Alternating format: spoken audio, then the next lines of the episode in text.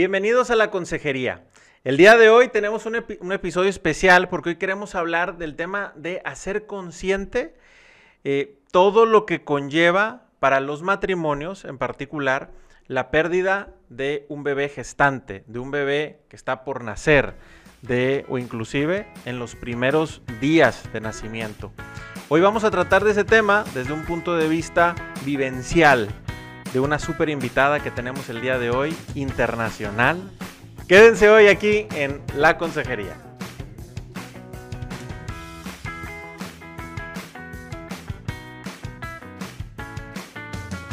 Hola, ¿qué tal? Yo soy Carla García y junto con Indalecio Montemayor transmitimos este video podcast desde Monterrey, Nuevo León, México.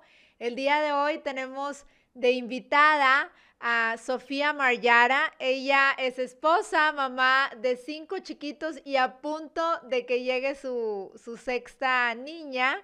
Este, es educadora y ya desde hace varios tiempo, junto con su esposo, se han dedicado a apoyar o facilitar a familias em, trabajando materiales y actividades para que desarrollen y mejoren su unidad, su integración y su vida familiar en general. También tiene por ahí una página en Instagram y Facebook llamada Big Family Sofa, donde comparte justamente este tipo de material y de herramientas para matrimonios y familias. Sofía, muchísimas gracias por estar aquí con nosotros. Bienvenida. Eh, ella está allá en Nueva Jersey, pero es también regiomontana. Así es, gracias. Muchas gracias por tenerme aquí. Un gusto. Y bueno, pues en este episodio estaremos tratando un tema que, desafortunadamente algunas parejas, algunas familias les ha tocado atravesar y es justo porque el día 15 de octubre se celebró el, el Día Mundial en donde se hace conciencia sobre la muerte gestacional, perinatal y neonatal.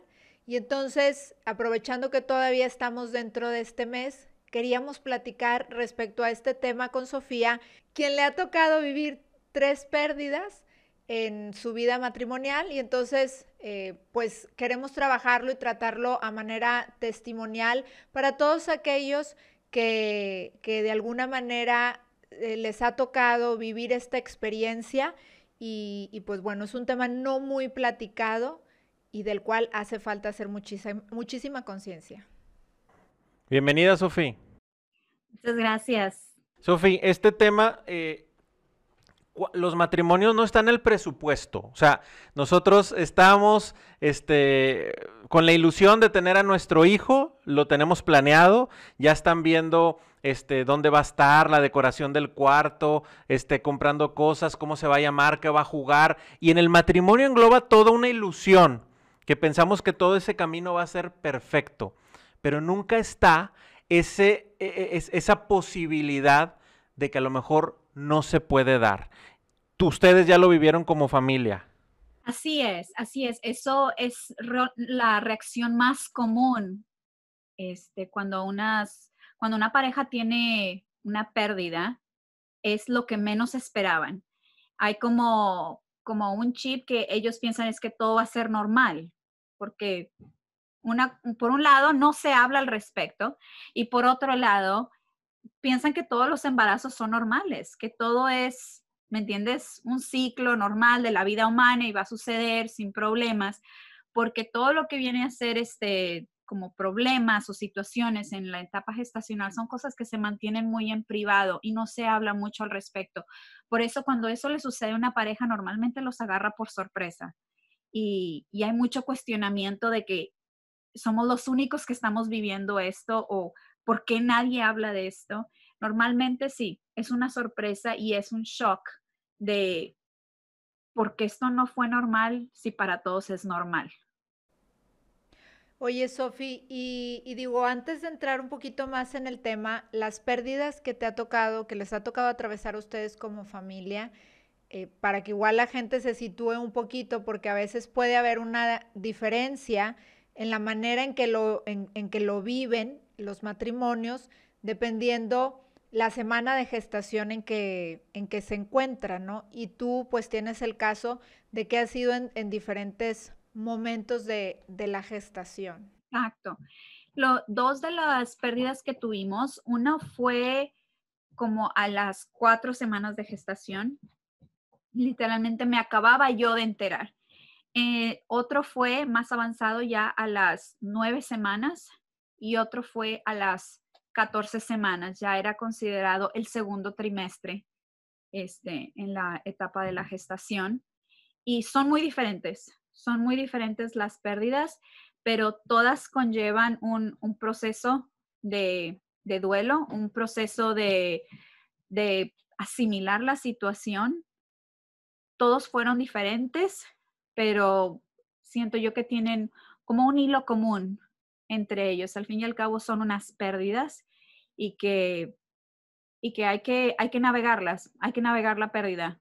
Eh, porque muchas veces como no se habla al respecto y no, no hay mucha información, bueno, sí hay información, pero como que no es algo que la gente está buscando muy fácilmente o frecuentemente, lo que sucede es que la gente se siente un poco perdida y sola, como que no saben ni por dónde empezar y muchas, muchas personas no dicen nada, prefieren callárselo, guardarlo y no compartirlo porque piensan que a lo mejor son los únicos y que algo está mal en ellos o que, o que ellos hicieron algo mal y que provocaron eso. Entonces hay un sentimiento de culpa.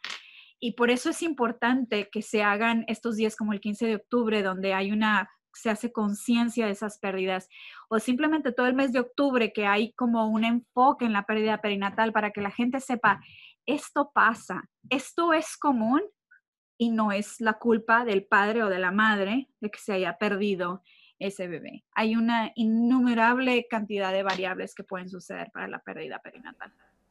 Oye, Sofi, y, algo importante es, eh, en tu caso, las pérdidas fueron en, en, cuál de tus embarazos, para que igual también la gente se ubique, porque hay, hay parejas que les toca eh, en sus primeros embarazos y después logran un embarazo o no lo logran y siguen batallando. Y... Hay personas que les pasan su primer embarazo. A mí me pasó en mi quinto embarazo. Entonces, para nosotros fue el shock de tuvimos cuatro embarazos completamente normales, saludables. Viene el quinto y ese es el bebé que perdimos a las ocho semanas, a las nueve semanas. Ese fue como el primer shock y, sí es muy impactante porque es en el que, ¿qué pasó? Si ya tuve yo cuatro bebés completamente normales, ¿qué fue? ¿Qué pasó? Era, eran muchas dudas y fue como que el primer encuentro de que te ves a tu alrededor y no sabes ni con quién hablar, porque realmente inclusive personas cercanas a mí nunca habían hablado conmigo de eso. O sea, y después me enteré que, que, sí hay gente que ha pasado por eso, simple, pero simplemente no lo, no lo comparten, no lo platican. Entonces, ese fue mi cuarto embarazo, digo, mi quinto embarazo. Ese embarazo, después de que lo perdí, fueron como unas, un mes y me embaracé otra vez. Y esa fue la, la siguiente pérdida, la que perdimos el bebé a las 14 semanas. Después tuvimos a mi hija Natalia y después de Natalia tuvimos otra pérdida y esa fue muy, muy, o sea, era muy pequeñito, tenía, si acaso tenía como unas tres o cuatro semanas de gestación. Este, entonces fue muy, muy temprana la pérdida. Y ya ahorita tenemos el siguiente embarazo. Sofi, tú ahorita dijiste que eh, una reacción, a lo mejor que, que, puede tener la pareja, es como que quedárselo, encerrarse, ¿sí? Eh, tú a lo mejor lo experimentaste o lo, has sabido por otra gente también, que ya se ha acercado, que nos lo platicaste hace poco, pero ahorita no lo dices bien. Eh, ¿tú, ¿tú, qué le recomendarías a esa persona que está, está atravesando esa situación? Este, ¿cuál, qué, recomendación le darías de ese primer paso a hacer que, vaya, cuando está todo nublado, ¿qué, ¿qué hacer en automático, por así decirlo? Yo creo que lo, más importante, primero que nada, es, son muchas cosas, pero yo diría que es buscar una conexión con una persona que haya pasado por eso.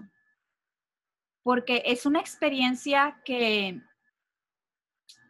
que no, es, no es fácil de empatizar, porque si, si no se ha vivido, es difícil como entender el dolor de la, de la mamá, y en específico de la mamá.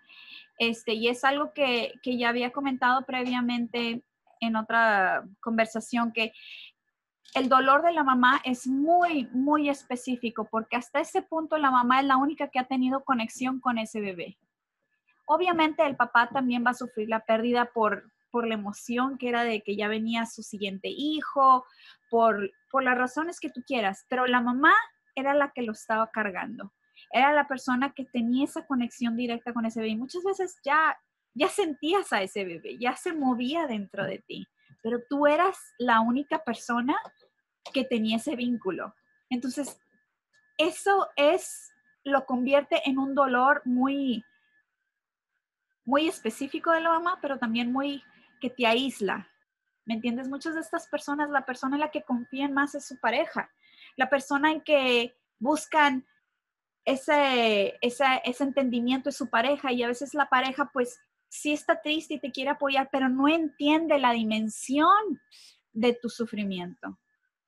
Y, y es importante encontrar otra mamá que haya pasado por eso, para encontrar como que esa empatía y ver el otro lado del camino, que hay un proceso que hay que caminar, pero que se puede salir de ese proceso de, de sufrimiento, que hay que caminarlo, que hay que pasarlo, pero se sana.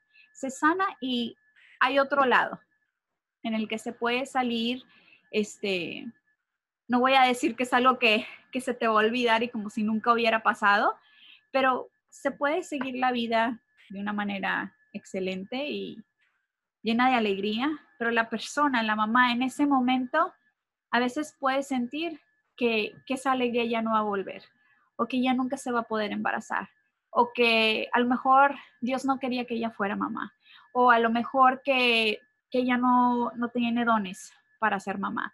Empieza muchos cuestionamientos, mucha culpabilidad.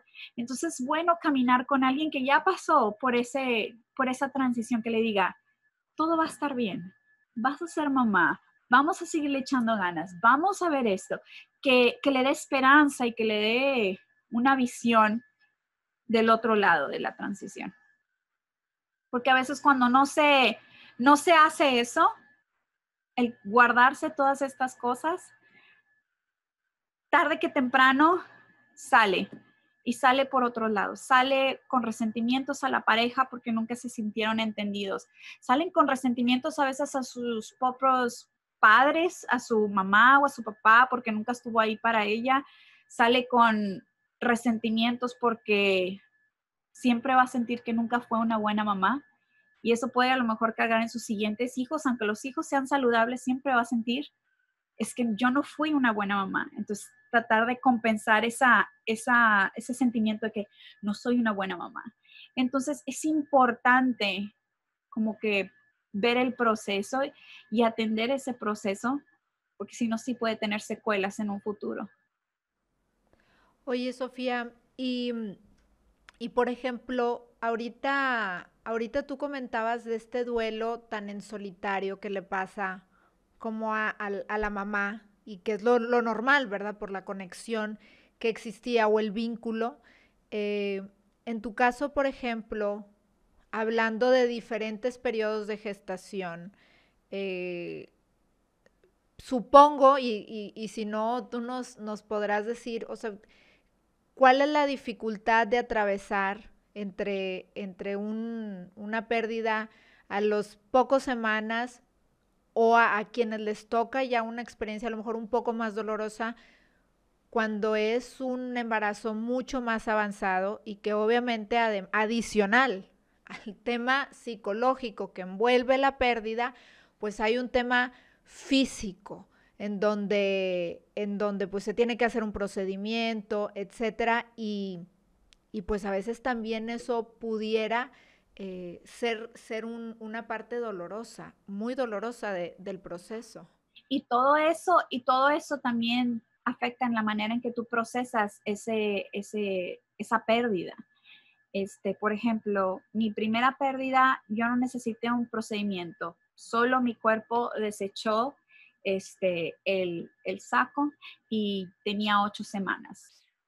Y eso puede ser una situación bastante traumante para una mamá y para un papá también. Y lo sé porque conozco de otras mujeres que han pasado por eso y eso ha sido traumante. El ver el desecho los ha asustado y es algo que hay que atender porque todo eso va a tener repercusiones este, en un futuro, en otros embarazos. Va, a existir ese miedo y, ese, y esa imagen de, de haber pasado el saco. Entonces, es con los otros dos embarazos, mi cuerpo no lo estaba desechando y los bebés seguían dentro de mí, pero ya no tenían vida. Entonces se tuvo que hacer un procedimiento y, y aunque el procedimiento es definitivamente menos traumante, diría yo, este, la pérdida es, es muy tangible. La verdad, con las, con las, con las tres pérdidas, yo pudiera decir que se sentía, era un sentimiento de un hueco en tu vientre. Y es difícil de explicar, este, como que esas situaciones, te sentías como un cascarón vacío en tu vientre. Dices tú, bueno, tengo órganos, tengo, ¿qué es esa sensación? Y, y es difícil de explicar, o sea, es, no, yo misma no sabría decirte qué es, pero se siente un vacío en, en, tu vientre de, una, de algo que había ahí y de repente y ya no está. ¿Me entiendes? Aunque hubiera, era un embarazo de cuatro semanas o de ocho semanas, que al fin y al cabo no, lo, no ha sentido el movimiento, pero que de repente ya no está. Se sentía una, una, una cavidad que decías tú, algo, algo me falta, hay un vacío. Y, y es como te digo, es, es un proceso que hay que, que hay que caminar y que hay que avanzar y que hay que ver y sobre todo compartirlo con tu pareja de la, de la mejor manera que tu pareja lo puede entender. Este, pero para que tu pareja no se sienta perdida, porque a veces eso, eso sucede. Por eso nos pasó a nosotros en el primero, porque todas estas sensaciones eran nuevas para mí y, yo no sabía cómo compartirlas con Tim, mi esposo. Este, yo no sabía cómo compartirlas con él y él quería estar ahí para mí y ayudarme. ¿Qué hago por ti? ¿Y qué, qué te traigo? ¿Qué te doy? ¿Qué esto? ¿Qué el otro? Y para mí era como que no sé qué quiero, no sé qué necesito, no, sé ni qué te quiero decir. Este, para ciertas parejas eso puede ser frustrante y decir, no, no, no sé con qué ayudarte. Si no me dices cómo te ayudo, cómo te ayudo. Y otras parejas pueden ser más pacientes. Digo, a mí me tocó la gran suerte que que mi esposo es muy paciente y que simplemente dijo, bueno, pues estoy aquí para lo que sea, aunque no entiendo exactamente qué estás pasando. Pero otras parejas pueden ser, y es muy normal, ¿cómo te ayudo?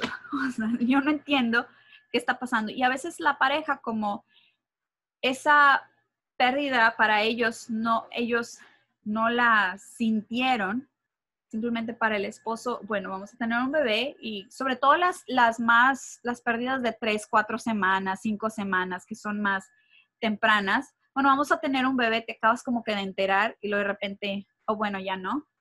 Como que para la pareja puede ser un poco más fácil de procesar. Bueno, pues vamos a seguir intentando a ver qué pasa. Y la mujer puede estar devastada. Entonces, es importante tener esas comunicaciones y que, y que la pareja esté abierta a escuchar lo que, lo que su pareja está pasando y que puede ser muy diferente a lo que ellos pueden estar sintiendo. Pero sí es, sí es importante. Oye, Sofía, y ahorita que platicas esto, eh, se me viene a mí a la mente que en realidad, pues la gente que estamos, o sea, tanto el, el esposo, este, o la pareja no, no sabe cómo reaccionar, cómo apoyar eh, y a veces puede llegar a cometer la imprudencia de algún comentario como bueno, no pasa nada, ¿no? Este, vamos a volverlo a intentar y todo, y todo va a estar bien, a lo mejor sobre todo en, en, aquella, en aquellos matrimonios que era, era su primer embarazo, ¿verdad? Y, y, como están con esta, en esta ilusión, pero incluso puede ocurrir como en tu caso que tienes más hijos y dices, bueno, ok, este hijo no se logró, pero, tenemos, pero tienes otros, ¿no? Y la misma gente que estamos alrededor, fuera de, a veces cometemos esos comentarios como imprudentes, de bueno, pues sal adelante porque tienes otros hijos, ¿no? Eh, no pasa nada, están muy jóvenes, era el primer intento, este, sabes, y, y, y, dices ese tipo de comentarios, pero como, como tú lo comentas, la mujer puede estar realmente devastada y son pues de cero apoyo, ¿verdad? Este, exacto, exacto. Eh, sí, los comentarios realmente son, son muy difíciles. Para mí yo creo que los más difíciles eran los que decían, como tú dijiste ahorita, al cabo tienes otros hijos, no importa. O sea, dices tú, cada hijo es único e irrepetible. O sea, tú me estás diciendo, ay, pero tienes otros hijos. Y en mi cabeza sí, cada uno de ellos fue un bebé en mi vientre y los veo ahorita como individuos únicos, irrepetibles, increíbles. Y digo yo, perdí uno, ¿qué iba a ser así? Tú me estás diciendo, ay, tienes cuatro, al cabo que tienes cuatro. ¿Y cómo que al cabo que tienes cuatro? Ese era único, ese era un bebé que tenía todo un DNA diferente, que era su propia identidad y, y, no va a estar aquí. Y yo creo que, por ejemplo, para mí que no fue el, el primero, este, yo creo que ese fue el comentario que era más como que, no digas eso, por favor, no, no digas eso, no ayuda en lo absoluto.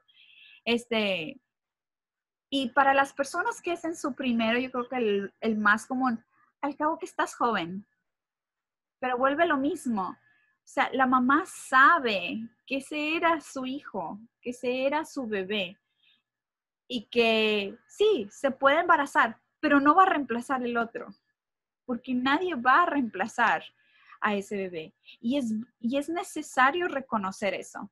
Y a veces hay, hay parejas que también pasa eso, que entran como que en un estado de negación que, bueno, ya pasó, X. Vamos a olvidarlo, vamos a hacer un lado y vamos a seguir con la vida. Y esa situación está ahí, como, no sé, como una, una nube incómoda que está siempre presente, el, el no reconocer que hubo una pérdida, que es alguien que ya no va a estar ahí. Este, a veces con, con la intención de no, no pasar por ese dolor o no, este, no pasar por ese proceso de duelo que no es lo más cómodo.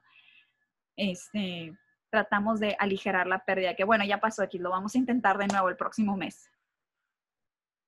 Eso pasa también muy seguido, este, pero la, diría yo que los comentarios de la gente, si, si no se ha pasado por esa pérdida, lo mejor que se puede hacer es simplemente estar presente. Estar presente. Eso yo creo que es lo que tiene un, peso invaluable.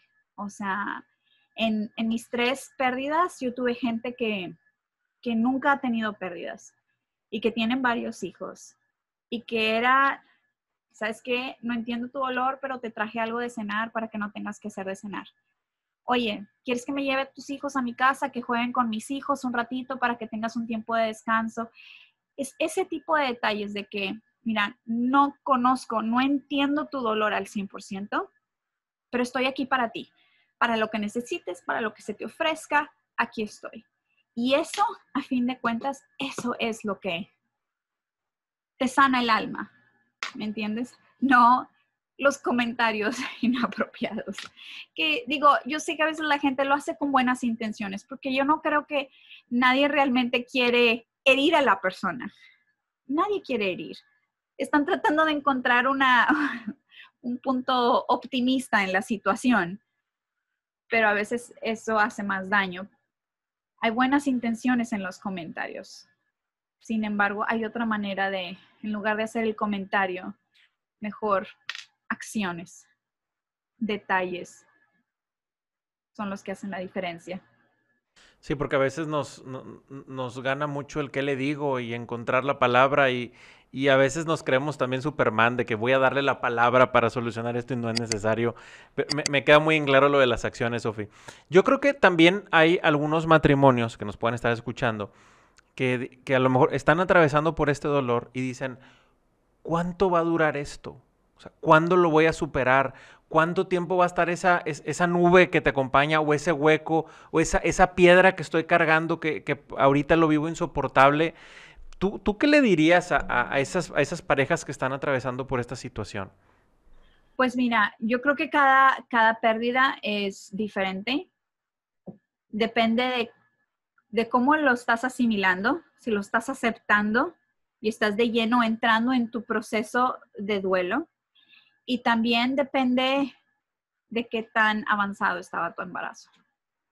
Definitivamente es diferente el perder un bebé que tenía dos, tres semanas, cuatro semanas, que a perder un bebé en un segundo trimestre, que a perder un bebé en su última etapa de gestación. Es diferente perder a un bebé que ya sabes que trae un problema y que, porque hay gente que eso pasa, que detectan que el bebé tiene alguna malformación, que tiene algún problema en sus cuerpos, que una malformación congénita, una cuestión cromosomal, y que los doctores te dicen, mira, no sabemos exactamente cuándo va a fallecer. O puede ser que nazca y va a fallecer un poco después de que nazca. Esa pérdida es diferente también. Y yo creo que el proceso de sanación está en esas variables. ¿Cómo lo asimilas tú? Cómo lo aceptas tú y qué tan avanzado está tu embarazo. En, mi manera, en mi experiencia personal, creo yo que, por ejemplo, uno de, mis pérdidas, la que fue muy reciente, la verdad, no fue la primera, esa pérdida fue la tercera. Y obviamente es de que no, no quiero pasar por eso, no quiero pasar por eso, no quiero pasar por el proceso del duelo, mejor vamos a ignorar, de que nunca me enteré que estaba embarazada nunca me enteré. Y como que estar empujando e ignorando esa pérdida. Sin embargo, ese sentimiento de ese vacío no me abandonó.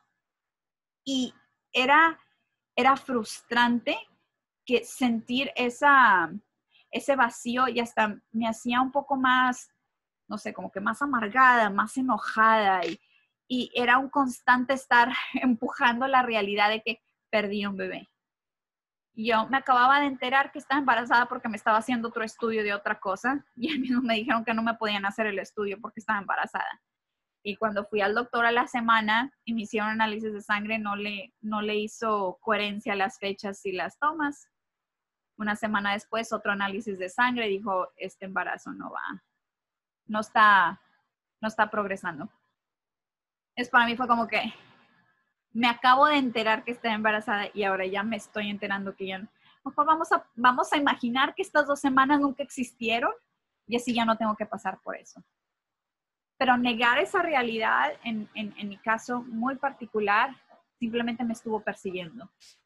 Me estuvo persiguiendo hasta que hubo un momento en que dije, ¿sabes qué? Tengo que afrontar esta realidad, que hubo una pérdida y que simplemente tengo que tomar el tiempo de procesarlo y de pasar este camino, pero fue bastante más rápido, diría yo, que cuando perdimos el bebé de las 14 semanas. Que ya, digo, ya sabíamos que era hombre, que como ustedes saben, tenemos cuatro hijas y un hijo, esperando nuestra quinta hija. Sabíamos que era un hombre, sabíamos que que iban a ser en marzo, entonces ya lo habíamos encomendado a San José. Este, ya había muchas ilusiones en la familia, ya mucha gente sabía, ya sentía yo ciertos movimientos. Esa pérdida sí fue más difícil de procesar. Esa sí, sí llevó más tiempo porque es un conjunto de, de darte cuenta de que ya nos estábamos haciendo, cuando alguien sabe que está embarazado, hace planes, empiezas a imaginar tu vida y empiezas a pensar de que, ay, se van a llevar tantos años y entonces vamos a tenerlos en este cuarto y entonces las niñas van a estar acá y de que, bueno, y se va a llamar tal o, ay, ¿te acuerdas ese nombre que nos gustaba? Ya hay mucha planeación al respecto. Y es como que pierdes al bebé y poco a poco como que toda esa planeación se empieza como que a, a derrumbar, ¿me entiendes? Y eso es, es todo un proceso en el en que sí es como que dejar ir esas cosas a las que estábamos apegados o que estábamos aferrados de que a tener otro hijo se va a llamar tal, va a ser el compañerito de Charlie que siempre hemos querido toda la vida. ¿Me entiendes? Es, es dejar ir esas, esas ideas, esos sueños, esos sueños. ¿Me entiendes? Entonces eso va a requerir más tiempo. Yo diría que al bebé lo perdimos en septiembre, principios de septiembre. Y ya para, para ese noviembre, yo me sentía ya más tranquila. Diría yo que el mes de septiembre y octubre fueron un proceso de duelo, pero el haber yo ya perdido uno antes que este bebé, como que ya había asimilado de que, ok, tengo que caminar esto, tengo que procesarlo. Y si necesito hablar con alguien, voy a hablar con alguien. Y sí, hablé con gente y me acuerdo que hablé con dos señoras que ya eran más, más grandes y ellas habían tenido pérdidas también. Y eso ayudó muchísimo. Me ayudó muchísimo. Una de ellas había perdido a su bebé a los cinco meses. Entonces, había como esa empatía. Ella sabía qué era lo que yo había sentido. Y ella entendía el nivel de la pérdida. Entonces, fue muy, muy sanador. Entonces, digo, es diferente, es diferente cuando es una pérdida muy reciente a cuando es una pérdida más avanzada y es diferente la reacción que tenemos hacia la pérdida. Sobre todo, ¿cuál es nuestra reacción inicial? ¿La estamos aceptando o la estamos rechazando? Olvídate, nunca pasó. Como un miedo a ser vulnerables, un miedo a sentir dolor. Este, pero todo eso tiene que ver a cuál va a ser el, el tiempo. Pero lo que sí te puedo decir, que entre más se ignore, entre más lo hacemos a un lado, más nos carcome, más está presente, es más intenso y puede empezar a afectar otras áreas de tus vidas. Oye, Sofía, y qué impresionante que que tú has tenido tres pérdidas y aún así, como dices, cada una, así como cada vida y cada hijo, y, nos hacemos ilusiones con cada una de, las, de estas gestaciones que se derrumban inmediatamente cuando, cuando tienes la pérdida, aún, aún y con la experiencia de alguna manera, sigue siendo un camino difícil como el que mencionabas en tu tercer pérdida, que aunque la gestación, independientemente que no iba muy avanzada, eh, eso no quita todo, todo, el, todo el proceso y como comentas, se tiene, es un duelo que se tiene que procesar. Habrá quien se acompañe solamente de, de, personas que han vivido esta experiencia, habrá quienes como tú que dices, bueno, sí acudí, ¿verdad? O sea, acudí, voy y, vas, y investigas información y te rodeas de gente, o también de especialistas que, puedan ayudarte a sobrellevar el tema del duelo. No sé si en tu caso, además de aquellas personas que habían vivido esta experiencia, hayas tenido un acompañamiento de, alguna otra índole, que, de alguien que hablara de la pérdida de todo el proceso que tú estabas llevando para apoyarte a sobrellevar estos, estas tres... En la oficina, en la oficina de mi ginecólogo tenían una, una señora, una especialista en pérdidas perinatales. Entonces, ella cuando tenías una pérdida del segundo trimestre, ella contactaba a las mamás, platicaba contigo por teléfono, este, estaban muy al pendiente de, de la mamá. Este, también esto, las pérdidas perinatales pueden despertar una depresión postparto, este, que aunque no hay bebé, puede tener los mismos este, síntomas y la misma situación que una depresión postparto. Este, a mí me tocó tener el cuidado de una, se llama, aquí le dicen midwife. Es una enfermera practicante midwife que tenía una especialidad en, en consejería, más que todo como de ayuda a las mamás que han tenido pérdidas prenatales. Y ella me hablaba por teléfono, platicábamos, este, y algo que para mí fue muy importante, sobre todo en la segunda pérdida, yo había tenido una pérdida y luego el siguiente vez que me embaracé también lo perdimos. Entonces, para mí era como que dos pérdidas seguidas de que ya, esto significa que ya, ya no, ya no voy a tener más hijos. Era como que un, un cuestionamiento y al mismo tiempo era que, ¿qué hice mal? ¿Qué fue? En el segundo bebé hicieron una biopsia y había sido una situación completamente diferente y que las posibilidades que eso pasara de nuevo eran muy, muy raras, era como una, una en quién sabe cuántos millones. Este, pero lo que ella me explicaba y que fue muy importante para mí, que en mi caso soy una persona muy como muy analítica y muy lógica, ella me explicaba que en el desarrollo, el desarrollo fisiológico, lo que conllevó a la pérdida, ¿me entiendes? Ella me explicaba la situación que había tenido el bebé, y que había al fin y al cabo ocasionado esa pérdida. Este, pero al mismo tiempo ella me daba opciones de que, oye, mira, esta semana quiero que hagas estas actividades. Y en la siguiente semana ella me volvió a hablar y hiciste las actividades que te dije y qué has hecho. Y por ese tiempo eliminé todas las actividades extras en esos dos meses. Simplemente me dediqué a, a tener tiempo para, para sanar y para poder regresar, como quien dice, a, donde yo estaba. Y fue un tiempo de, hacer actividades diferentes, que si meditación, que si pintura, que si ver amigas, porque hay un punto en que no quieres ver a nadie, porque tienes el miedo que todos van a querer hablar al respecto y tú no quieres hablar al respecto. Entonces, eso era uno de los, de los miedos que, que quieres ver gente, pero no quieres que te pregunten. Entonces fue importante encontrar personas con las que yo podía decirles, podemos salir a comer, pero no quiero hablar al respecto. O sea, era importante tener esas, esas amistades y, y, te da una sensación de normalidad, que es algo que necesitas dentro del proceso que estás pasando. Este, entonces, sí, como te digo, sí es importante tener sobre todo si sientes que te, si te sientes estancado en este proceso. En la primera pérdida no tuve acompañamiento profesional, lo hice sola, pero la segunda sí y totalmente hace una diferencia. Sí hace una diferencia.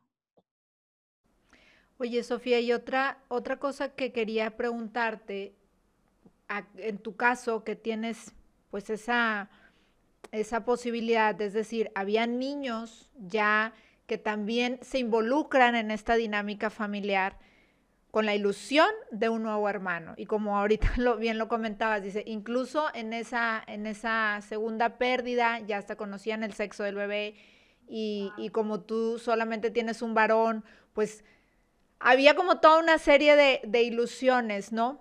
Entonces, el, vivir o, o cómo es la experiencia por parte de los niños, además, también nos compartías que a ti te tocó que en tu familia vivieron una, una pérdida neonatal, es decir, tus papás este, tuvieron una, una niña que, que, vivió muy poco tiempo. Entonces, a ti te tocó vivirlo como hija y te tocó ahora eh, como mamá y acompañar también a tus hijos en este, en este proceso. ¿Qué de, qué, cómo, cómo, ¿Cómo se acompaña a los niños?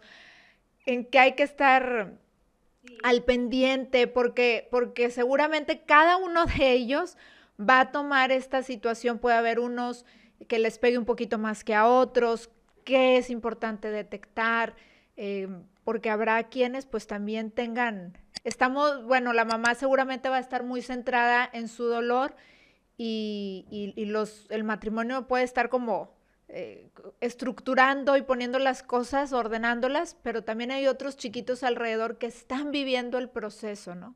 Claro. Este, una de las cosas aquí importantes fue que las personas cercanas a los niños supieran de esa pérdida y por lo que el niño estaba pasando.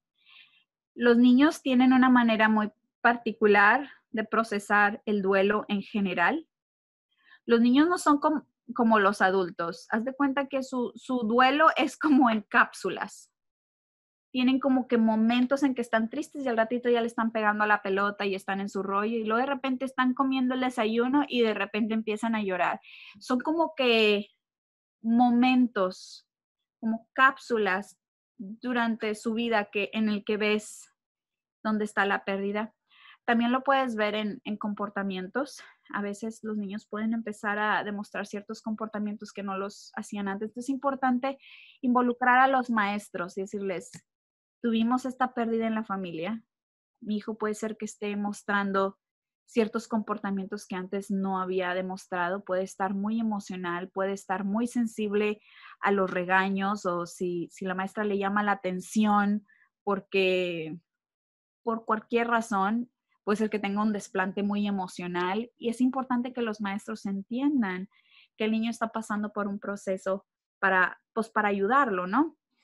Este, con los niños, yo creo que es una combinación de, que te agarra de sorpresa en sus, sus, duelos, porque es como que son muy, muy inesperados, son de repente, pero al mismo tiempo también son muy sanadores, porque los niños son unos eternos optimistas. O sea, los niños, este, en mi caso, pues el tenerlos también era muy sanador porque sus comentarios y y su forma y su perspectiva de ver la, vida era muy positiva. Y, yo creo que eso es lo, bueno que los niños traen en, la, en, esta, en esta dinámica de la pérdida. Este, a veces como papás hay una inclinación a querer proteger a nuestros hijos de cualquier dolor, de cualquier sufrimiento. Creo que ese es un impulso muy normal. Pero creo que también al mismo tiempo es importante que los niños aprendan a procesar pérdidas y aprendan a procesarlo, porque al fin y al cabo van a suceder en su vida. Este, y no podemos como que tenerlos en una burbujita completamente aislados de todo dolor, de todo sufrimiento, de toda pérdidas. Va a suceder de alguna manera u otra. Y lo bueno con los niños es platicar al respecto, porque a veces el niño pasa la pérdida, pero a lo mejor empiezan a conectar esa pérdida con otras cosas de que, oye mamá, ¿y tú te vas a morir, mamá? oye mamá, este, y, y entonces, si tienes otro bebé, también ese bebé se va a morir. Entonces, ellos a veces empiezan a conectar esa pérdida con otras, entonces es importante tener diálogo con ellos, platicar con ellos, no necesariamente decirles, ¿y cómo estás, mijito, con la pérdida del bebé? No necesariamente, pero simplemente sentarte con ellos, hacer una actividad y así es como los niños empiezan a sacar. Sientes a colorear con ellos, ellos empiezan a sacar sus sentimientos empiezan a sacar por lo que están pensando. Y las cosas se empiezan a salir. La cosa es tener un buen diálogo y que ellos se sientan libres de, de expresarse de lo que están sintiendo y no asustarnos. A veces, a veces va a haber un niño que te diga, dice, Ay, pues al cabo que yo no quería hermanito.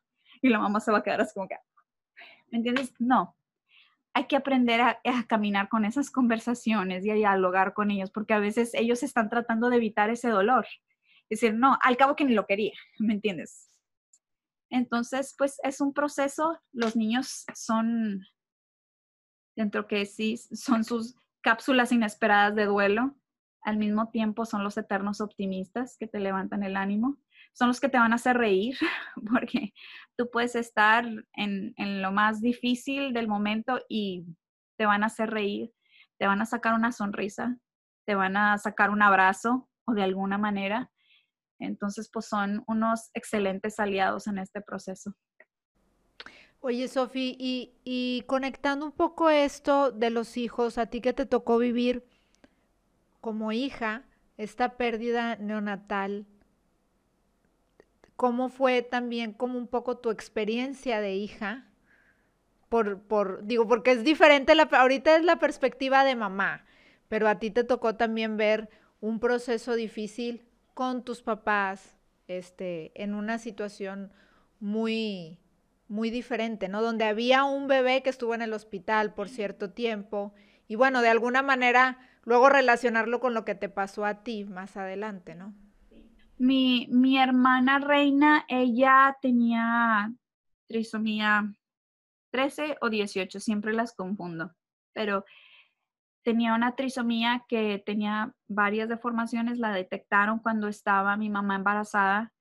Entonces me acuerdo que mi papá nos dijo que la bebé tenía, tenía muchas complicaciones, que, que su vida estaba en las manos de Dios y que los doctores estaban haciendo todo lo posible, pero a veces que esas complicaciones eran más difíciles de lo que los doctores podían hacer. Yo me acuerdo que desde el embarazo ya había muchos problemas, entonces quieras que no asimilas que esta bebé no viene bien. Me acuerdo que como niños orabas y rezabas y este éramos como te digo, los eternos optimistas, o sea, de que que se cure, que nazca. La bebé nació y estuvo en el hospital un mes y luego falleció. Y en ese mes mis papás trataban de incluirnos lo más posible. O sea, nos pedían que les hiciéramos tarjetitas, que le hiciéramos dibujos y las enfermeras lo ponían en el, alrededor del cunero y en las máquinas le tomaban fotos y nos las traían para que la viéramos. Este, no podíamos entrar a esa área de cuidados intensivos, solo mis papás. Y, pero a veces nos llevaban y nos quedábamos afuera de la sala y desde afuera podíamos verla de lejos donde estaba. Este, mis papás trataban de incluirnos en el proceso. Todos los detalles en cuestión de su enfermedad nos daban como en dosis de niño, ¿me entiendes? Como, como el Tylenol. o sea, en dosis de niño, nos decía de que pues hay un problemita en el corazón y como que su corazón no quiere funcionar bien, pero los doctores están viendo a ver si lo pueden reparar. Y ay, es que trae su estómago como que no le gusta la comida, pero pues necesita comida para poder crecer. Es como quien dice, todo era en dosis para niño. Cuando la bebé se perdió y falleció, pues sí fue muy triste, me acuerdo, todos estamos tristes y llorando, pero como te digo, al ratito andábamos corriendo por toda la casa y, y los niños simplemente procesan el dolor diferente, o sea, no es, no es constante, es como que en momentos, en cápsulas.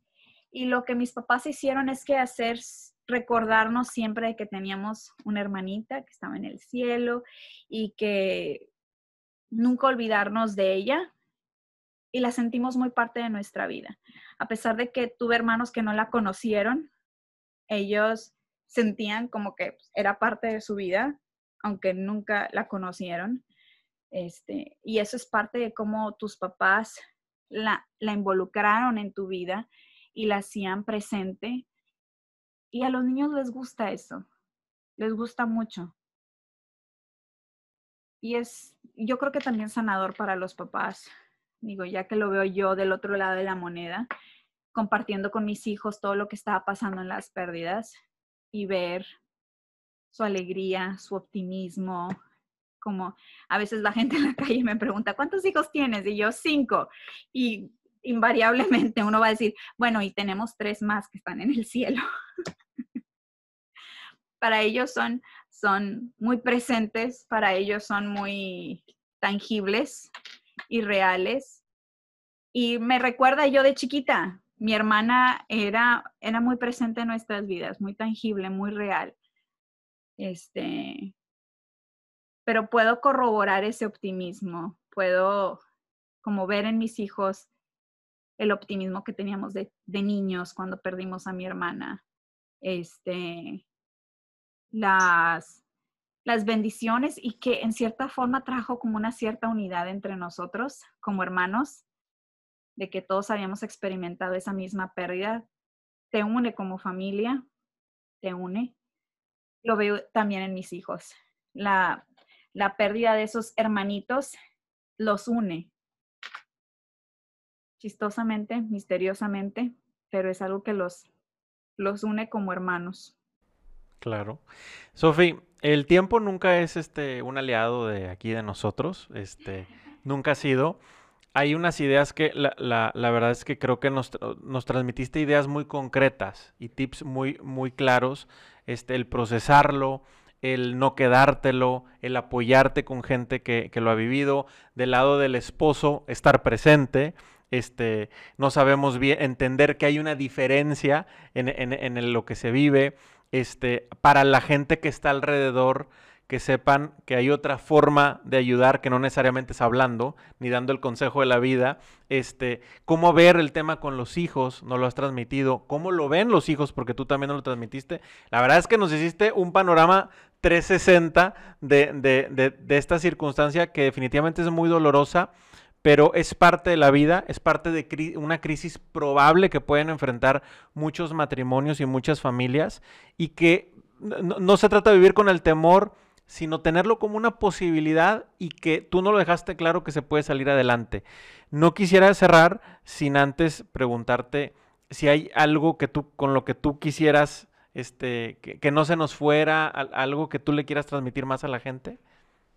Pues yo creo que simplemente que si si alguien ha pasado por esta pérdida, que, que no es el fin del mundo, que no es el fin del mundo, que hay esperanza, que siempre hay alguien que está abierto a escucharte, que está abierto a hablar de esto, que, no hay que verlo como algo tabú, que siento yo que es, que es tiempo y que es hora que, que entendamos un poquito más del sufrimiento y de las cosas que pasan las mujeres y que podamos ser un apoyo para ellas este, entre mujeres.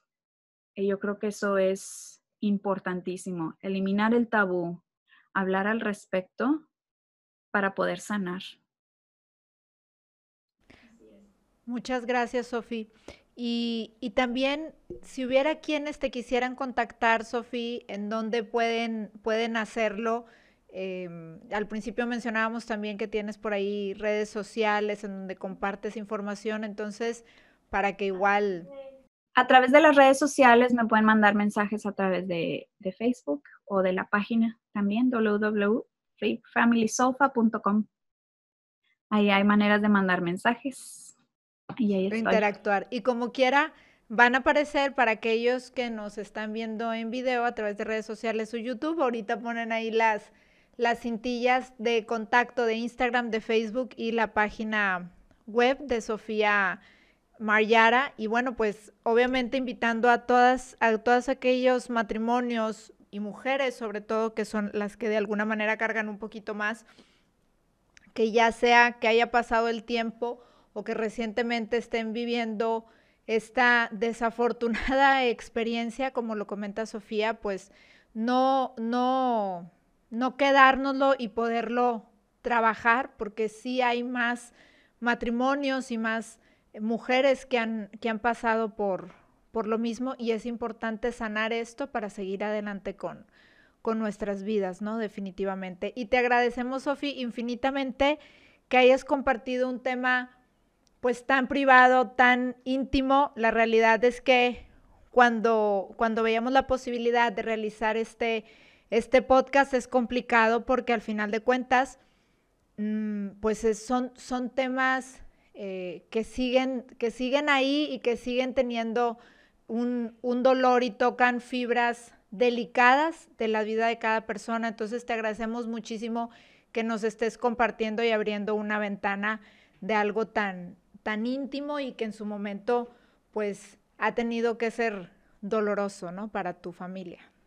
Así es, ¿no? Con mucho gusto y la verdad, uno lo hace simplemente con el afán de, que otras mujeres, porque una mujer en su punto me ayudó a mí y simplemente quieres que otras mujeres sepan que hay, que hay sanación y que hay una alegría después de, este, esta transición.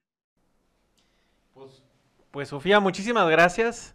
Este, para los que hablamos español normal es margiota, no es como dice Carla. A mí no me sale, a mí no me sale esa, esa, pronunciación. Gracias a todos los que nos acompañaron. Aquí les vamos a compartir las redes sociales de Sofi eh, por si la quieren contactar. Nosotros nos despedimos, les recordamos nuestras redes sociales que pueden, eh, pueden ver este episodio en nuestro canal de YouTube. En el van a encontrar todos y lo van a encontrar por completo y lo pueden compartir o lo pueden ver. Suscríbanse al canal. Lo pueden ver los jueves en transmisión en vivo a través de nuestro canal de Facebook y de Instagram y algunos segmentos de esta plática que tuvimos súper interesante y súper productiva en nuestras demás redes sociales, que puede ser en TikTok, en Twitter, en alguna otra que se me esté pasando, en LinkedIn y demás, ¿verdad? Alguna otra red por ahí que está. Pero y obviamente seguir el canal, los canales del podcast tal cual, donde solo audio, a través de Spotify o de Apple Podcast, para que ahí cada semana puedan estar al pendiente y aprovechen ese tiempo oportunamente escuchando algo positivo si es que no quieren ver tal cual el video. Va, pues entonces nos dio mucho gusto saludarlos, que pasen una excelente tarde, noche, a la hora que nos estén viendo, que pasen muy buen día.